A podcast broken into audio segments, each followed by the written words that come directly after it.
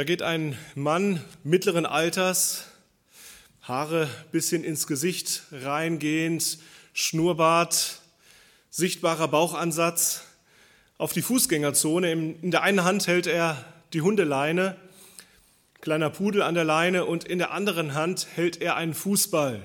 Er geht hin, stellt sich zu einem Plastikstuhl, der da steht an der Fußgängerzone, bindet seinen Pudel an und legt den Ball auf den Boden und fängt an, ein bisschen zu spielen. Ein bisschen hin und her mit dem Ball zu spielen. Die Leute gehen vorbei, gucken ein bisschen äh, interessiert, aber auch ein bisschen irritiert, was dieser Mann da macht. Und er fängt an, immer mehr mit dem Ball rumzuspielen und Leute, die vorbeigehen, Passanten auszutricksen. Man sieht ein, zwei Leute, die versuchen, ihm den Ball abzuluxen, aber sie haben keine Chance. Irgendwann zeigt er die größten Tricks und keiner kommt mehr mit und alle staunen. Und dann ist da ein kleiner Junge, der spielt mit ihm den Ball ein paar Mal hin und her. Das Video endet, indem der Mann auf der Fußgängerzone seine Perücke abzieht, auch seinen Bart. Und es zeigt sich, da steht Ronaldo in der Fußgängerzone.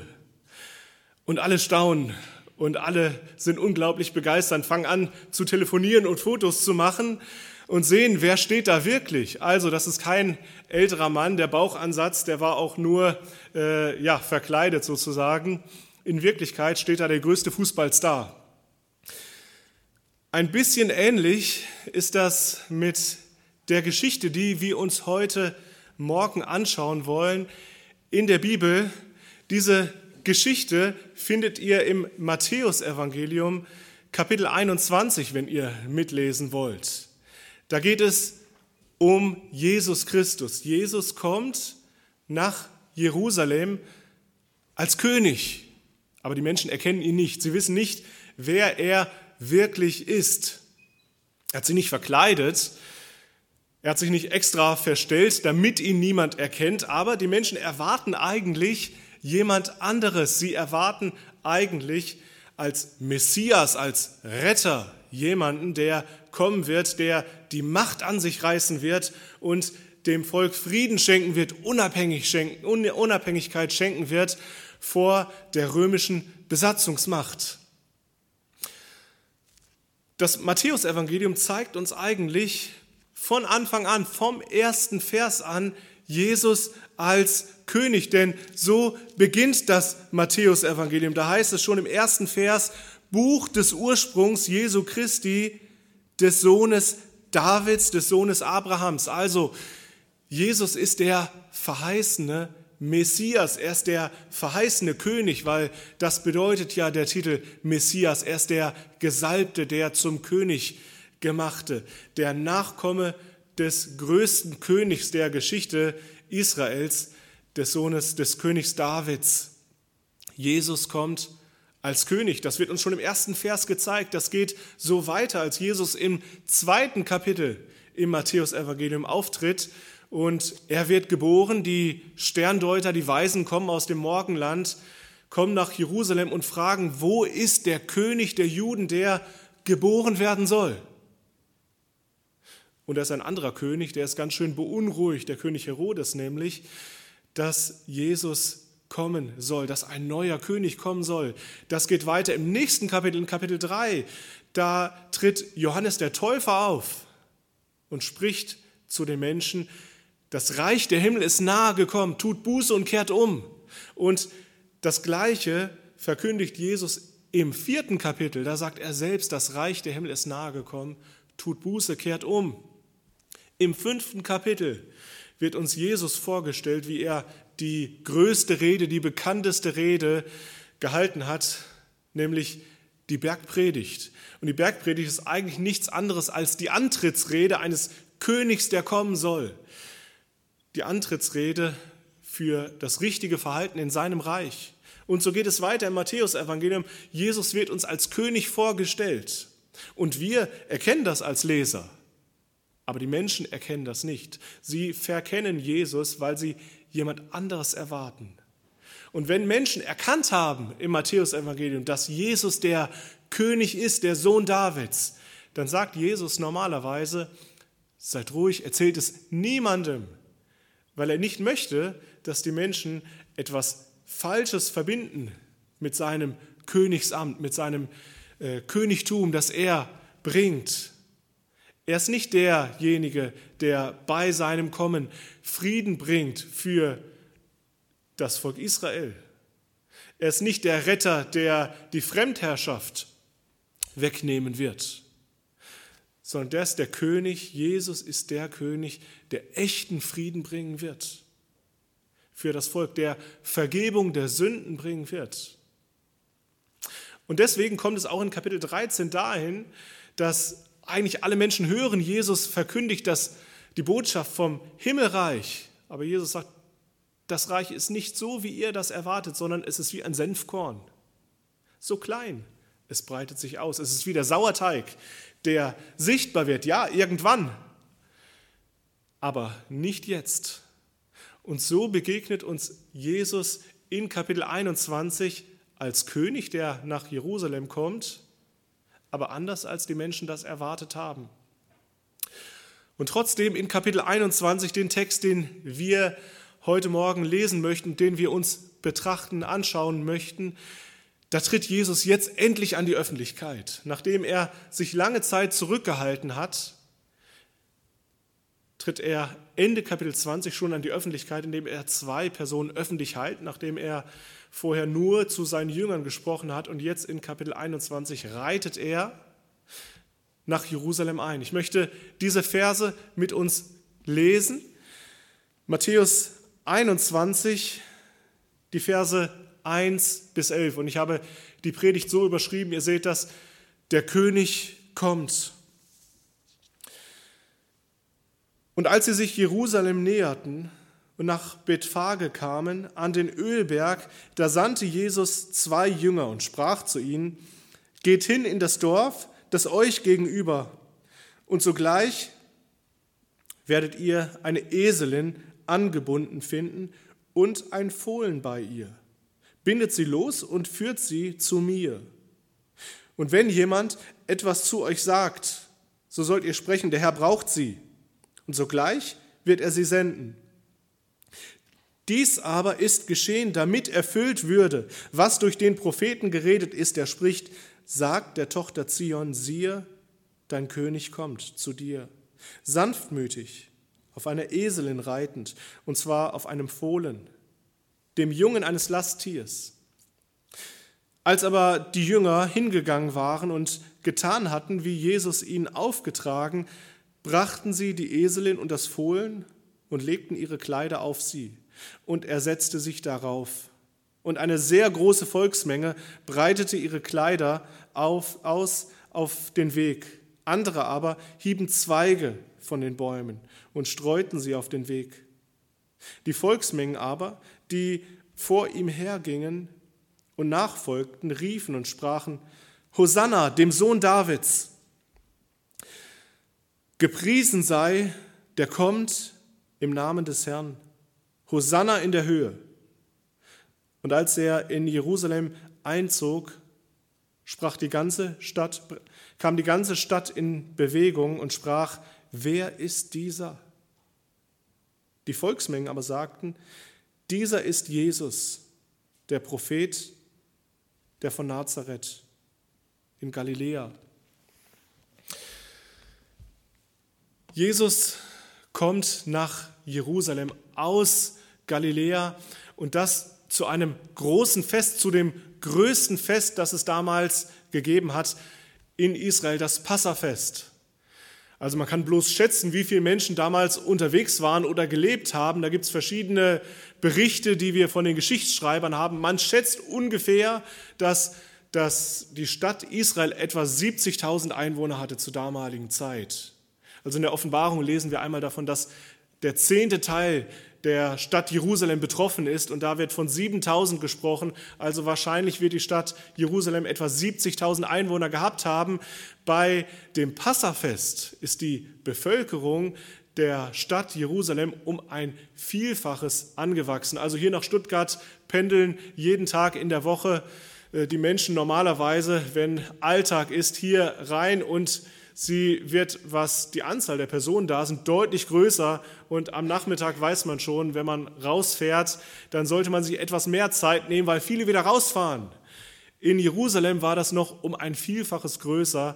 Also Geschichtsschreiber gehen davon aus, dass wenigstens 250.000 Menschen in dieser Zeit in Jerusalem waren. Also das war das Dreifache, Vierfache. Manche setzen die Zahl auch deutlich höher an, aber das ist etwas ungewiss, ob das tatsächlich so war. Auf jeden Fall waren viel mehr Menschen damals unterwegs und Jesus war einer davon, der von Galiläa nach Jerusalem kam. Und dementsprechend habe ich diesen ersten Punkt für die Predigt überschrieben mit der König kommt nach Gottes Plan. Jesus kommt nicht zufällig gerade zu dieser Zeit nach Jerusalem, sondern er kommt nach dem Plan Gottes nach Jerusalem. Das, was die Menschen damals gefeiert haben zur Zeit des Passafestes, war die Befreiung aus dem Land Ägypten. Gott hatte, das lesen wir in den Mosebüchern, das Volk Israel befreit aus der Knechtschaft, aus der Gefangenschaft in Ägypten. Und das, was passiert war damals, das letzte Zeichen, das letzte Wunder, das zehnte Wunder, das geschehen war, ist, dass Gott im Volk Ägypten die Erstgeburt, jeden Erstgeborenen in jedem Haus hat durch den Engel Gottes umkommen lassen und das hat schließlich dafür, dazu geführt, dass das Volk Israel befreit wurde. Der Pharao hat sie ziehen lassen. Sie waren verschont geblieben, indem sie das Blut eines Lammes gestrichen hatten auf die Türpfosten. Sie waren verschont geblieben und sind befreit worden, sind danach ausgezogen aus dem Land Ägypten nach Israel. Und jedes Jahr, wenn das Volk Israel Passa feierte, dann haben sie an dieses Ereignis gedacht. Gott hatte sie verschont, Gott hatte sie befreit aus dem Land Ägypten in ihr verheißenes Land geführt, nach Israel geführt. Und Jesus kommt zu diesem Zeitpunkt nach Jerusalem. Und zwar nicht zufällig, sondern er kommt nach Gottes Plan. Das lesen wir schon vorher, das lesen wir schon in Kapitel 16. Matthäus Kapitel 16, da heißt es im Vers 21, von der Zeit an begann Jesus seinen Jüngern zu zeigen, dass er nach Jerusalem hingehen müsse und von den Ältesten und hohen Priestern und Schriftgelehrten vieles leiden und getötet und am dritten Tag auferweckt werden müsse. Jesus kommt nach Jerusalem, er weiß, was ihn erwartet und er kommt trotzdem. Und wir lesen, dass das Petrus ihn auf die Seite nimmt und sagt, Herr, du sicher nicht, du gehst sicher nicht nach Jerusalem, da könnte dir Schlimmes passieren. Und Jesus sagt, doch, das ist der Weg, den ich gehen muss, der mir von Gott bestimmt ist. Und er tut das nicht bloß, weil er gezwungen ist, sondern er tut das aus freien Stücken, aus Liebe für dich und für mich. Jesus geht nach Gottes Plan, nach Jerusalem. Wir lesen das, dass die Jünger genauso Zeugen davon werden, dass Jesus nach Gottes Plan nach Jerusalem kommt. Nämlich in Vers 6 lesen wir das in unserem Text, dass die Jünger beauftragt worden waren, nach Jerusalem zu gehen. Und Jesus sagt ihnen, ihr werdet dort finden ein Esel, und wenn euch jemand fragt, warum ihr den mitnehmt, dann sagt der Herr bedarf seiner. Und genau das passiert. Und Jesus bekommt von den Jüngern diesen Esel gebracht. Und man könnte meinen, was für ein Zufall. Aber wie kommt das? Hat Jesus vorher Absprachen getroffen? War Jesus vorher in Jerusalem, hat den Menschen gesagt, was passieren wird? Wir wissen es nicht genau. An anderen Stellen lesen wir schon, dass Jesus auch Absprachen getroffen hat, aber er war lange Zeit nicht in Jerusalem gewesen. Und es ist sehr wahrscheinlich auch hier so, dass Jesus weiß, was passieren wird, weil er derjenige ist, der die Geschicke eingesetzt hat, der weiß, was passiert, weil er der souveräne Herrscher ist über unsere Welt. Der König kommt nach Gottes Plan. Er kommt nicht zufällig nach Jerusalem und wird dort von den Oberen schließlich hingerichtet, weil das ein unglaubliches Missverständnis war oder Jesus eben seinen Plan nicht so hat durchsetzen können, wie er das wollte, wie manche Theologen das vielleicht annehmen. Nein, er kommt nach Gottes Plan bis ins kleinste Detail ist das ausgearbeitet.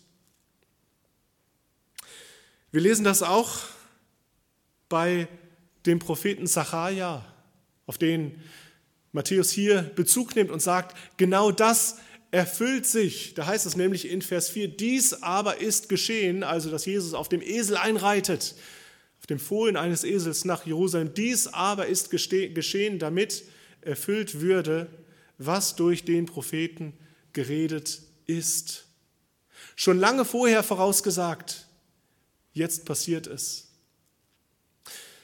Wie geht uns das persönlich in unserem Leben, wenn wir über Gottes Vorherbestimmung, über Gottes Souveränität nachdenken, dass die Dinge, die in unserem Leben so passieren, wie Gott sie sich gedacht hat. Vielleicht auch ganz konkret in dieser jetzigen Zeit. Wir verstehen manches nicht, wir wissen nicht, warum Gott Dinge zulässt in unserem Land oder persönlich in unserem Leben. Aber können wir Ruhe darüber finden, wenn Dinge sich nicht so entwickeln, wie wir uns das wünschen? Wir haben eine junge Frau bei uns in der Gemeinde, die hat genau in diesem Moment, also vor wenigen Wochen, ihre Ausbildung begonnen und die Schulen waren schon geschlossen offiziell. Und trotzdem konnte sie noch ihre Abschlussprüfung schreiben und hat bestanden. Und wir haben uns natürlich als Gemeinde unglaublich darüber gefreut.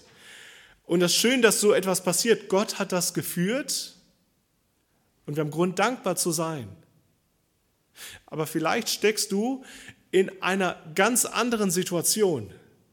Vielleicht gehst du auf deine Abiturprüfung zu und denkst dir, wie soll das werden? Wird das alles verschoben werden nach hinten? Ich habe mich jetzt so gut vorbereitet. Wie kommt alles, wenn sich das Ganze um Wochen nach hinten verschiebt? Wie wird es mir gehen? Und du machst dir Sorgen und du machst dir Gedanken. Und auch in dieser Zeit hat Gott Kontrolle über dein Leben. Gott regiert. Wir sehen hier in diesem Text, der König kommt nach Gottes Plan. Und auch in unserem Leben dürfen wir daran glauben, dass Gott die Dinge gut macht, ob wir sie gerade verstehen oder ob wir sie nicht verstehen, ob wir mit Problemen in der Schule, mit Arbeitslosigkeit konfrontiert sind, mit Krankheit konfrontiert sind. Auch wenn wir es nicht verstehen, wir dürfen daran glauben, dass Jesus alles gut führt. Das heißt nicht, dass wir auch nicht mal klagen dürfen. Genau solche Texte finden wir auch in den Psalmen, dass Menschen darüber sprechen, offen, dass sie Gottes Handel nicht verstehen. Und sie kommen immer wieder zu diesem Aber ich vertraue dir. Der König kommt nach Gottes Plan. Das war mein erster Punkt zu diesem Bibeltext. Der zweite Punkt lautet so, der König kommt in Sanftmut. Wie stellst du dir das vor, wenn ein König kommt, um seine Regierung anzutreten, seine Königsherrschaft anzutreten? Wir haben das in unserem Land natürlich schon sehr, sehr lange nicht erlebt, auch in den Ländern um uns herum. Also die letzte Einsetzung gab es in England wahrscheinlich, um, wenn wir daran zurückdenken, und das ist, glaube ich, 68 Jahre zurück, dass die Königin Elisabeth II. eingesetzt wurde. Und jetzt wird sie sich ja heute Abend an ihr Volk richten, zum vierten Mal überhaupt in der Geschichte, dass sich, äh, sie sich als König an ihr Volk richtet. Mit Königsherrschaft können wir normalerweise wenig verbinden. Und wenn wir auch an England denken, dann ist das ja eine Königsherrschaft, wo wir häufig eher eben in, den, in der Klatschpresse was darüber lesen, was sich da tut. Da geht es nicht um einen König mit Autorität, der regiert. Wenn wir daran denken, vielleicht an das Königtum, an ein Königtum, denken wir eher kritisch. Wir sind froh, wir sind in einer Demokratie, das Volk regiert, nicht ein Mensch, der über alle herrscht. Das kann natürlich auch negativ sein, aber Jesus regiert nicht als Tyrann über sein Volk. Vielleicht haben wir manchmal die Ängste, vielleicht geht es dir so, vielleicht geht es ihnen so, wenn sie Jesus Christus noch nicht persönlich kennengelernt haben, in ihr Leben aufgenommen haben, dass sie darüber nachdenken, ja, was passiert denn dann, wenn Jesus König wird über mein Leben? Muss ich dann Dinge tun, die ich eigentlich gar nicht tun will? Wie wird es mir dann gehen? Aber Jesus kommt als guter König. Wir verlieren nicht, sondern wir gewinnen, wenn wir auf ihn vertrauen. Und hier wird es so schön deutlich in diesem Text, dass Jesus als sanftmütiger König kommt. Wir sehen, wie Jesus schon bei Zachariah beschrieben wird als der König, der kommen wird. Hier auf einem Esel einreitend in Vers 5, Matthäus 21, Vers 5, sagt der Tochter Zion, siehe, dein König kommt zu dir, sanftmütig und auf einer Eselin reitend, und zwar auf einem Fohlen, dem Jungen eines Lasttiers. Jesus kommt als König, aber als sanftmütiger König. Er kommt nicht auf einem Ross angeritten. Wenn wir auch in das Alte Testament schauen, wenn wir in die Kultur der damaligen Zeit schauen, dann sehen wir, dass in Friedenszeiten Könige auf Eseln ritten. Also wir lesen das zum Beispiel im ersten Buch Könige, Kapitel 1. Da ist von Salomo die Rede, der als König eingeführt wird. Sohn Davids, der als König eingeführt wird und er reitet auf einem Esel oder auf einem Maultier. In Friedenszeiten ja, in Kriegszeiten ritten König auf dem Pferd. Da kommen Könige um mitzukämpfen, mit in die Schlacht zu ziehen. Auf einem Ross, aber das tut Jesus hier nicht. Er kommt in Sanftmut. Jesus ist der sanftmütige König, der über unser Leben herrschen möchte, aber nicht so, dass wir uns Sorgen machen müssten. So heißt es im Matthäusevangelium in Kapitel 11, Vers 28, kommt her zu mir, alle ihr mühseligen und beladenen, und ich werde euch Ruhe geben. Nehmt auf euch mein Joch und lernt von mir, denn ich bin sanftmütig und von Herzen demütig, und ihr werdet Ruhe finden für eure Seelen. Denn mein Joch ist sanft und meine Last ist leicht. Jesus möchte uns nicht belasten. Wenn Jesus unser König wird, dann heißt das natürlich, dass wir auf das hören, was er zu sagen hat. Aber das muss uns keine Last sein, sondern es kann uns eine Befreiung sein. Wir Menschen sind abhängig, egal an was wir glauben. Wir machen uns so oft abhängig von dem, was andere Menschen denken über uns. Von dem, was andere vielleicht schreiben über uns an Kommentaren in den sozialen Medien oder ja, äh, was unser Arbeitgeber über uns sagt und wir freuen uns, wenn das was Gutes ist, dann sind wir stolz und wir klatschen uns auf die Schulter. Wenn das etwas Schlechtes ist, dann sind wir vielleicht deprimiert. Aber wenn wir abhängig sind von Jesus, dann ist das etwas unglaublich Befreiendes, weil wir wissen dürfen, wir sind geliebt von ihm. Es kommt nicht auf unsere Leistung an.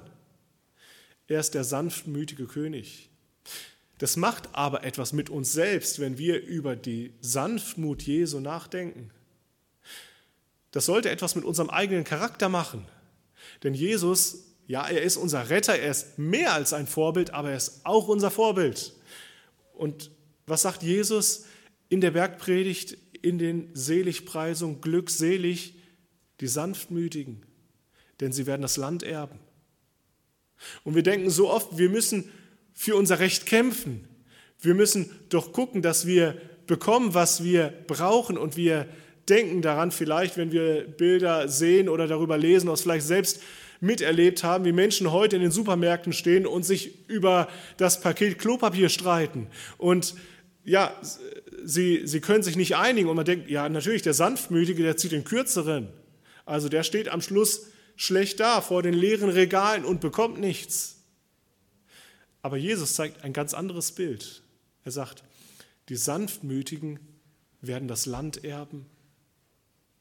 Was das für ein schöner Satz, für ein schönes Zeichen und für ein befreiendes Zeichen. Sind wir sanftmütig? Zeigt sich das in unserem eigenen Charakter? Das ist ja vielleicht gar nicht so einfach. Vielleicht verwechseln wir manchmal Autorität mit Lautstärke, wenn es um unsere Kinder geht. Da ist es ja manchmal in dieser Zeit ganz besonders herausfordernd. Die Kinder sind den ganzen Tag zu Hause, sind nicht in der Schule und ihr vielleicht auch, als, als Mutter vielleicht oder auch als Vater in der jetzigen Situation, wo mancher eben nicht mehr dem normalen Arbeitsalltag nachgeht und da kommt es schnell zu Spannung. Und wir denken vielleicht von unserer Natur her, jetzt einmal auf den Tisch schauen und dann ist Ruhe. Und wir verwechseln Lautstärke mit Autorität. Aber darum geht es gar nicht. Was denkst du, womit kannst du mehr erreichen? Wenn du dein Kind anschreist und sagst, jetzt ist aber Ruhe und du hast auf mich zu hören, sonst. Oder wenn du in Ruhe und Direktheit mit deinem Kind sprichst und vielleicht auch manchmal deutliche Worte sprichst und vielleicht auch manchmal über Konsequenzen sprichst, die das bedeuten könnte, wenn bestimmte Verhaltensweisen so weitergehen, aber wenn du in Liebe sprichst und in Ruhe sprichst, Autorität hat nichts mit Lautstärke zu tun. Das sehen wir bei Jesus hier. Jesus zieht nicht als lauter König nach Jerusalem ein, sondern in Sanftmut. Und ich wünsche uns das, dass wir uns in dieser Weise verändern lassen von dem König, der sanftmütig ist. Unser Charakter wird da herausgefordert. Kommen wir als Diener, so wie Jesus das kam? Oder kommen wir und beanspruchen unsere Autorität? Egal ob als Vater oder als Chef oder als Mann in der Familie, wo man denkt, jetzt muss man mal die Richtung vorgeben. Sanftmut ist das, was Jesus lebt. Leben wir das genauso? Was würden andere sagen, wenn sie in unser Leben hineinschauen? Frag vielleicht mal deine Frau, frag mal deine Kinder, wie erlebst du mich persönlich? Jesus kommt als sanftmütiger König und das ist unglaublich befreiend. Der Herr kommt in Sanftmut. Und wir sehen auch in unserem Text, der König kommt in Herrlichkeit. Jesus kommt in Herrlichkeit nach Jerusalem, in einer anderen Herrlichkeit, als wir das erwarten würden, vielleicht. Also vielleicht hast du mal so ein Fest miterlebt von, den, äh, ja, von der Königsfamilie in England. Also eben eine Einsetzung hat man lange schon nicht mehr erlebt. Aber vielleicht so eine Hochzeit, mit wie viel Protz das umgeben ist und äh, wie viel Presse da ist und wie schick alle aussehen und so weiter. Bei Jesus sieht das anders aus. Ich erinnere mich, dass wir damals als Familie, als ich noch Jugendlicher war, als ich noch Schüler war, äh, da waren wir mit meiner Familie in New York unterwegs. Meine Schwester, meine ältere Schwester hat dort ein Jahr als Au pair gelebt und wir waren sie besuchen. Das war im Jahr 2000, denke ich. Und wir sind durch New York gelaufen, durch die Fußgängerzone und haben gesehen, alles ist abgesperrt. Also Straßensperren, Polizisten sind unterwegs.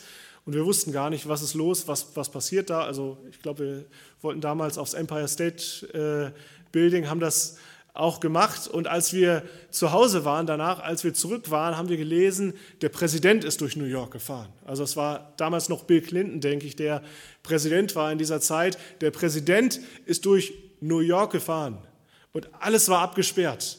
Überall war die Polizei unterwegs. Also für eine einfache Durchquerung ein riesiger Aufwand. Bei Jesus sieht das etwas anders aus. Da ist kein Sicherheitspersonal auf den Straßen. Da lesen wir nicht, wie alles mit Prunk geschmückt ist. Jesus bekommt auch einen roten Teppich, aber der sieht ganz anders aus als die roten Teppiche in unserer Zeit. Die Menschen waren da. Ja, und was passiert? Sie werfen ihre Kleider und ihre Zweige, also Zweige von den Palmen wahrscheinlich ebenso, schreibt das Johannes in seinem Evangelium, auf den Weg und breiten ihm den Teppich aus. Das lesen wir auch in anderen Texten im Alten Testament, zum Beispiel als der König Jehu in Israel gekrönt wird, zum König gemacht wird im zweiten Buch Könige.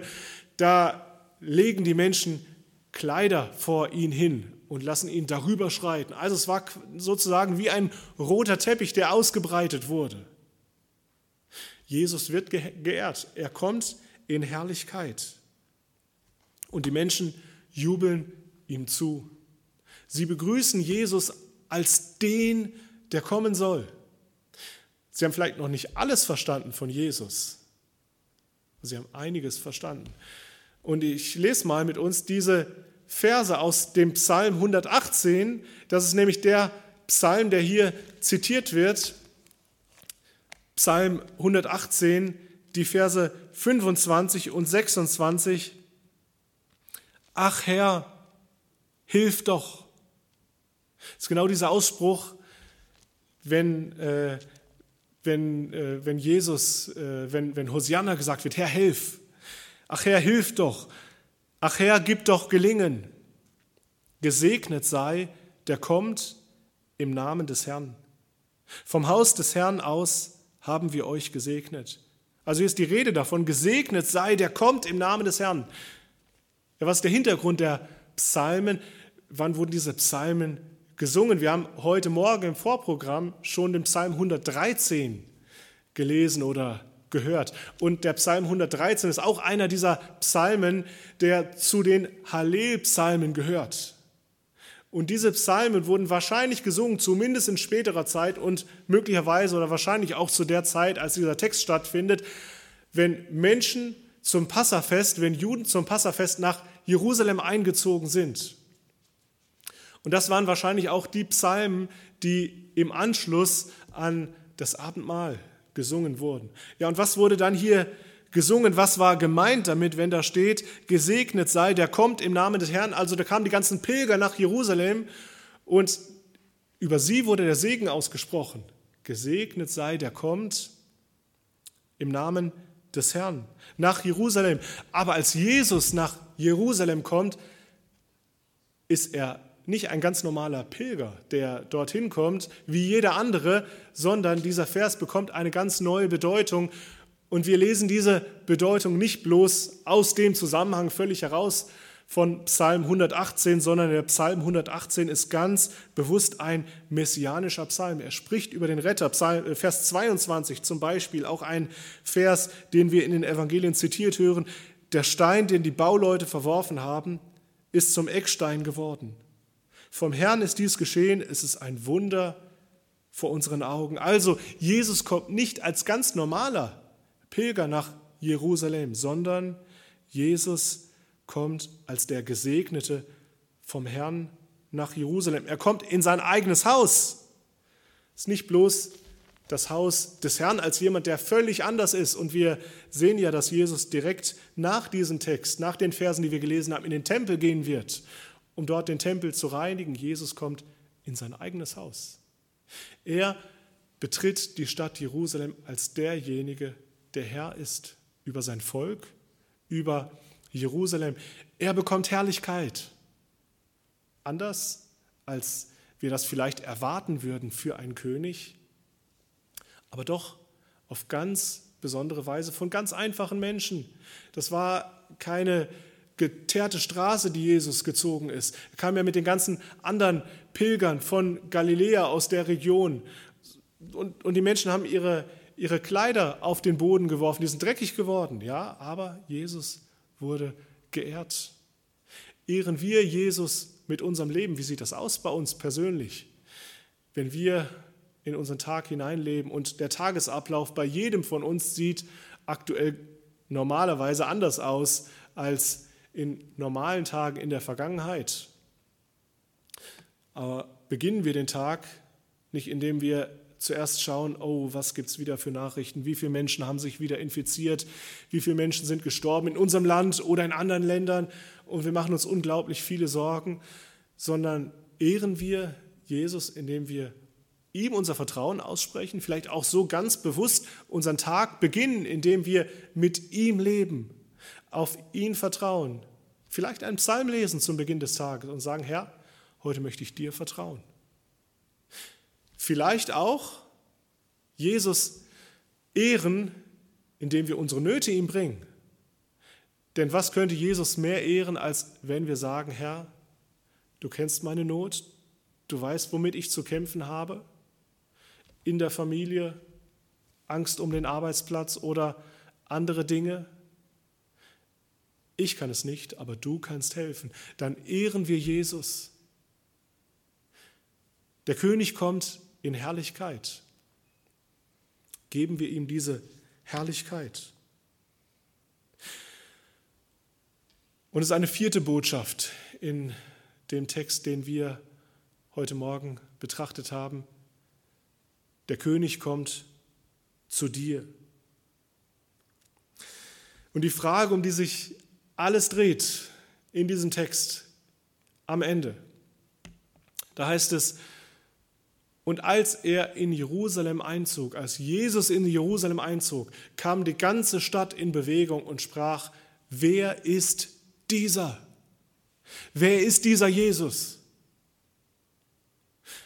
Und die Volksmenge, die mit ihm kam aus Galiläa, die spricht und sagt, er ist der Prophet. Ja, Jesus war ein Prophet. Das muss sich auch nicht widersprechen mit der Aussage, die vorher gekommen ist, dass Jesus der Sohn Davids ist. Jesus war während seines Dienstes in Galiläa bekannt als Prophet.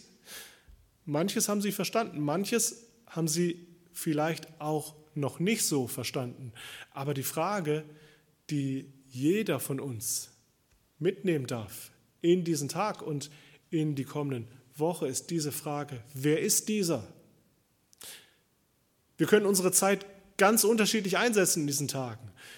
Die meisten von uns haben ja tatsächlich mehr Zeit zur Verfügung als normalerweise. Man hat nicht so viele Beschäftigungsmöglichkeiten am Abend, man geht nicht raus. Ich gehe mal davon aus, dass der Zustand, den wir erleben, niemand kann da ein, ein Zeitfenster setzen, aber wahrscheinlich in einigen Wochen oder vielleicht auch in einigen Monaten mehr oder weniger wieder zum Normalzustand übergehen wird. Manches wird sich verändert haben, ganz sicher, aber wahrscheinlich wird doch unsere Welt wieder in den nächsten Wochen ein Stück weit mehr Normalzustand erleben. Und wir alle werden normalerweise das miterleben. Die Frage ist nur, etwas hat sich verändert in diesen Wochen. Vielleicht könnte es sein, was hat sich verändert? Du kennst einige Netflix-Staffeln deiner Lieblingssendung auswendig oder bist wieder auf dem aktuellen Stand und hast das Gefühl, Mensch, jetzt kann ich mitreden. Dann hast du deine Zeit so eingesetzt. Vielleicht aber auch, du hast dich mit dieser Frage beschäftigt, intensiv. Wer ist dieser? Vielleicht zum ersten Mal. Dann nimm dir doch eins der Evangelien, vielleicht gleich das Matthäusevangelium oder das kürzeste ist das Markus-Evangelium, das was folgt und äh, was vielleicht mehr verständlicher für uns geschrieben wurde, weil das Matthäusevangelium in erster Linie an die Juden gerichtet worden war und man manches an Hintergrundwissen vom Alten Testament braucht. Vielleicht nimmst du dir das Markus-Evangelium und liest es durch mit dieser Frage, wer ist dieser? Und ich denke, gerade das Markus-Evangelium eignet sich dafür, weil es uns Jesus vorstellt und immer wieder die Menschen auch mit diesen Fragen kommen zu Jesus. Da heilt Jesus einen Gelähmten und er vergibt ihm seine Sünden. Und die Menschen fragen sich, wer ist dieser Sünden vergeben? Das darf nur Gott. Wer ist Jesus, dass er diese Autorität beansprucht für sich? Da ist er mit seinen Jüngern auf dem See unterwegs, auf dem äh, See Genezareth. Ein Sturm kommt und Jesus spricht zum Sturm und von einem Moment zum anderen ist Stille. Und die Jünger erschrecken und sie fragen sich, wer ist dieser, dass er dem Sturm gebietet? Ja, und es passiert auch, er ist still. Jesus heilt Menschen. Und die Frage kommt auch, wer ist dieser? Und dann schließlich stellt Jesus seinen Jüngern selbst diese Frage. Ja, was denkt ihr denn, wer ich bin? Nehmt euch mal die Zeit und denkt über diese Frage nach. Egal ob zum ersten Mal oder zum hundertsten Mal. Es ist immer gut, Jesus noch besser kennenzulernen. Wenn du am Ende dieser Wochen in einigen Wochen sagen kannst, ich habe Jesus noch besser kennengelernt, dann hast du deine Zeit auf jeden Fall gut eingesetzt. Diese Frage ist es wert, dass wir uns Zeit dafür nehmen. Der König kommt zu dir. Und wir lesen das nicht nur in diesem Text, sondern wir lesen das auch im Propheten Zacharia. Der Prophet Zacharia ist ja gerade der Prophet, den Matthäus hier zitiert, als er sagt, die Prophezeiungen haben sich erfüllt. Der König kommt auf dem Esel reitend in Sanftmut. Da zitiert äh, Matthäus Zacharia 9, Vers 9. Und wenn wir ins 14. Kapitel schauen des Propheten Zacharia, dann lesen wir auch von Jesus als dem kommenden Messias. Da wird der Name nicht gebraucht, aber der ist von dem Messias die Rede. Und wir lesen auch vom gleichen Ort wie hier. Vielleicht habt ihr das gelesen am Anfang. Von wo kommt Jesus? Vom Ölberg. Und da ist noch einmal im Buch Sacharja, es ist überhaupt nur zweimal im Alten Testament vom Ölberg die Rede und einmal davon beim Propheten Sacharja in Kapitel 14. Da heißt es in Kapitel 14, Vers 4, und seine Füße, das ist vom kommenden Messias die Rede, und seine Füße werden an jenem Tag auf dem Ölberg stehen, der vor Jerusalem im Osten liegt. Und der Ölberg wird sich von seiner Mitte aus nach Osten und nach Westen spalten, zu einem sehr großen Tal. Und die eine Hälfte des Berges wird nach Norden und seine andere Hälfte nach Süden weichen. Da kommt Jesus anders, als er hier kommt in Matthäus 21.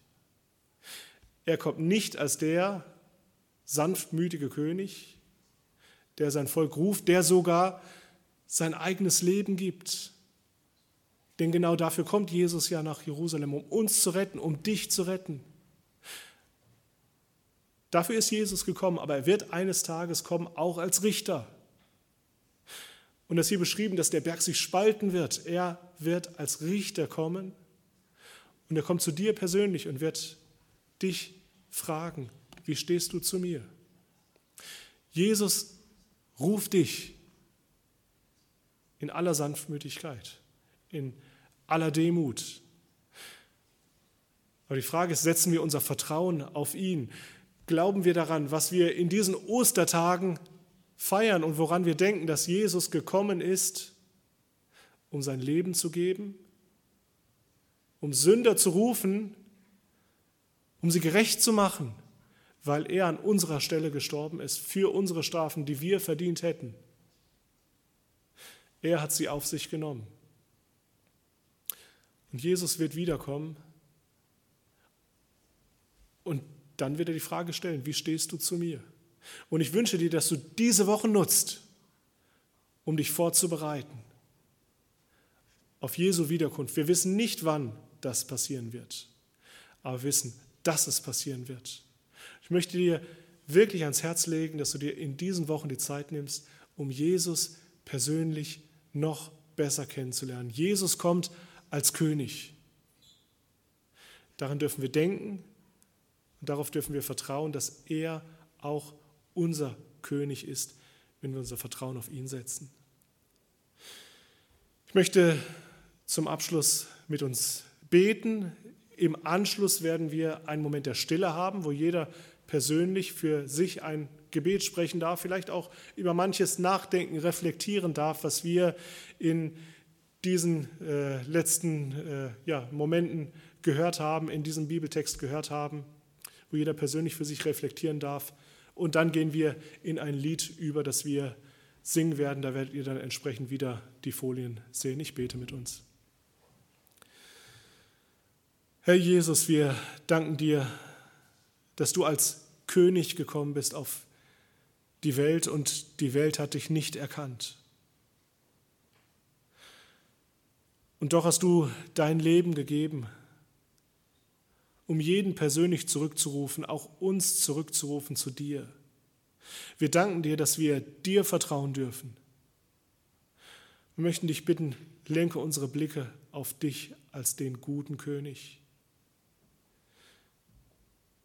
der uns Frieden schafft. Lass uns auf dich vertrauen. Wir danken dir, dass du jeden persönlich ansprichst, herausforderst, retten möchtest und zum Ziel führen möchtest. Amen.